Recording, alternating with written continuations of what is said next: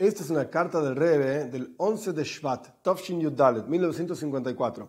Esta carta está dirigida a Moreno Harraf, el rabino Yehuda Leiv, a Levi Horvitz.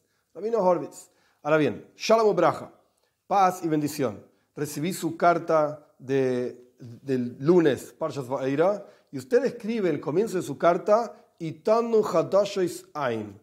Para nosotros no hay novedades, no tenemos nada, nada nuevo que tenga para decirle sobre este, esta frase que escribió el rabino al Rebe, es toda la carta del Rebe. Ahora bien, el comienzo de su carta inmediatamente ya me despierta sorpresa.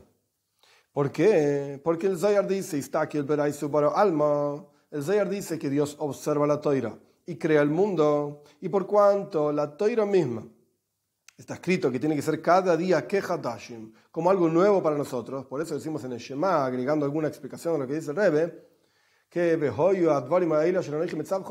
serán estas palabras que yo te mando hoy. ¿Cuándo es hoy? Hoy, es ahora. En todo momento, dicen nuestros sabios, la toira tiene que ser como algo nuevo. Entonces, si la toira es algo nuevo en forma constante, y Dios observa la toira y crea el mundo, entonces el mundo es algo nuevo en forma constante. ¿Cuánto más aún? Que cada persona, el Rebbe dice, Adam, cada persona que se llama un pequeño mundo, tiene que renovar o renovarse todos los días. Y en particular, cumpliendo su misión que le fue puesta sobre usted por la providencia divina.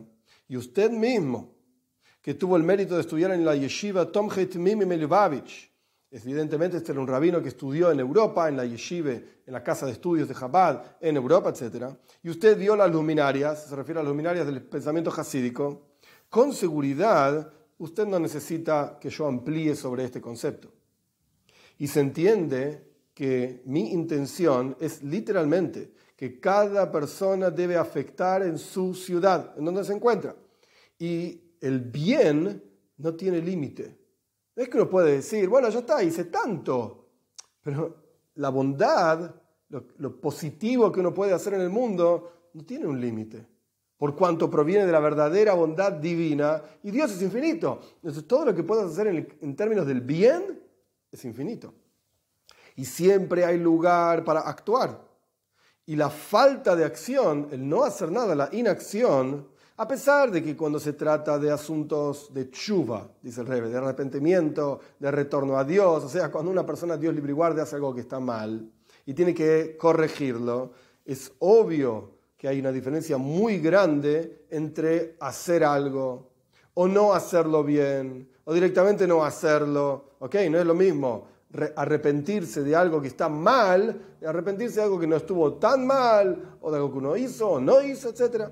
Es verdad, no es todo igual hacer y no hacer, pero al respecto de la, principal creación de la persona y el objetivo de la creación de los seres humanos, como está explicando en el Tania, que es para ser para Dios, bendito sea, una morada aquí abajo en este mundo. Para esto fuiste creado. Entonces, la inacción no es lo mismo que una acción mal hecha. La inacción es peor todavía es como profanar tu propia misión. ¿Para qué existís? Fuiste creado para actuar en el mundo, para revelar la presencia de Dios en el mundo y vos no haces nada. Estás yendo contra tu propia razón de ser. Por cuanto pasan horas que le fueron dadas para este objetivo y usted no las, no las utiliza. Y como es sabida la explicación del versículo, del, del versículo de Salmos, traducción literal, días fueron formados y vos tenés la misión de hacer algo en esos días, la explicación a la cual el rey está haciendo referencia, entiendo yo, es Yamim Yutzaru, días fueron formados para la persona Veloy, y tu misión en esos días es Echod, es traer al uno Bahem. En esos días, en el mundo, en el tiempo, revelar la presencia de Dios en tu vida. Y el rey pone en Yiddish, una nits dos nitois, y usted no está usando el tiempo para eso.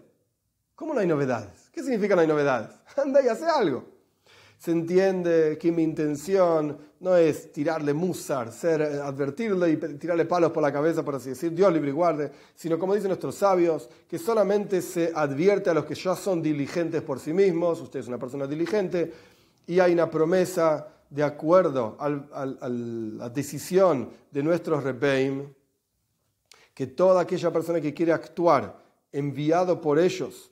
Hay una decisión en el juzgado celestial que en todo asunto de toira y de temor al cielo y buenas cualidades, mido y la mano, o sea, aquellos que están unidos y van en los caminos de nuestro Rebeim, siempre es superior.